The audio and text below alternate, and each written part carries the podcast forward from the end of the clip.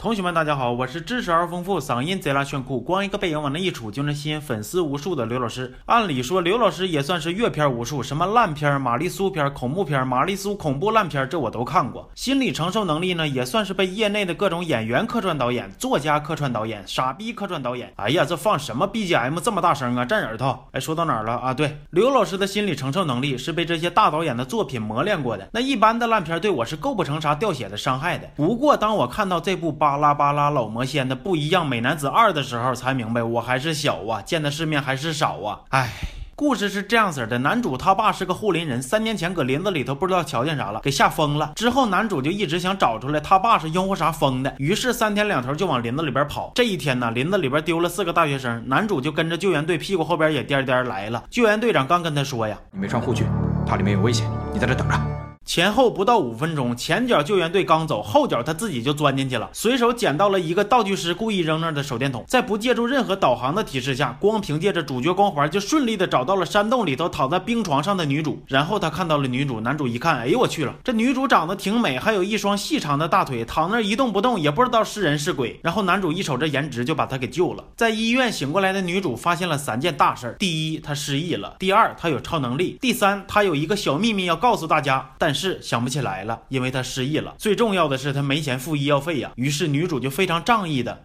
把烂摊子甩给了男主，自己跑了。女主在跑的过程中遇上了不知道为啥就说要杀她的男二。女主一害怕，激发了超能力，把水变成冰了。旁边围观的吃瓜群众就搁那念叨：“哎呀，水结冰了，这不合理呀！”哎，我说你们就不觉着身边那个长头发、戴面具、大热天还穿皮外套的老爷们更不合理吗？带着二十四 K 纯金主角光环的女主，不仅逃过了男二的追杀，还在男主身边安了个家，并在剧本的指引下擦出了爱情的小火花。就在俩人打算进行更加深入的交流的时候，男二看不下去了。心合计，我要烧死你们这群异性恋！完了就五了豪风的一顿追杀呀！眼瞅着男二手里边整俩火球子，那咔咔的比四个二俩王都厉害呀，啥啥都能炸开。结果一掌拍男主身上，我合计那都得把骨头打稀碎吧？没有，啥事儿都没有，扑棱扑棱站起来了，站起来不算，还能跑。这究竟是来自东方的一股什么神秘力量赐予你这种腿脚啊？然后就有人给男二支招，说咱这个是科幻悬疑玛丽苏神剧，你咋能怼女主呢？你得对她好，你得对她笑，对她无微不至的照料。男二就非常的困惑，就问呐：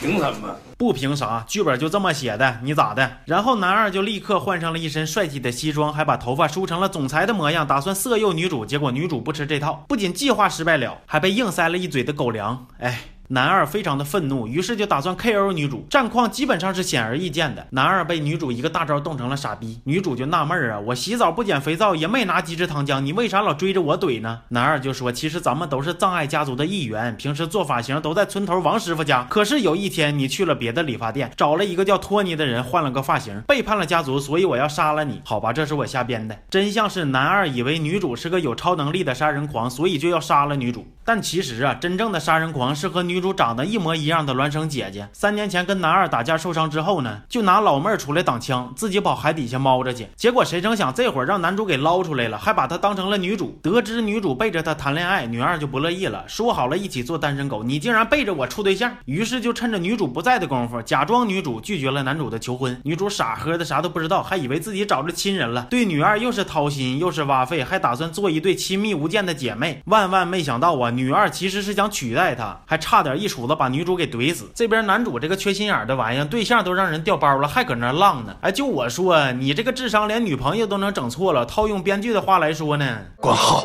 你真的是个傻子。女主让女二怼那一下子打击挺大的，开始迅速的衰老，头发变白，这没毛病。不过你从发梢往上白，这就有点触及我九年义务教育的知识盲区了。后边的剧情我没看，不过我可以给你们预测一下子，女主和男主应该会联手对抗邪恶，打败女二，然后。维护了世界的和平，过上没羞没臊的生活，生一窝滋儿哇乱叫的小瘪犊子，整天吭哧吭哧干活啊！为了买一套学区房而奋斗终生。这部剧的槽点和 bug 可以说是非常的密集，配音对不上嘴型，看半天还以为是外国演员呢。我就想问导演一句哈，究竟是什么让你拍完第一部还能接着拍第二部？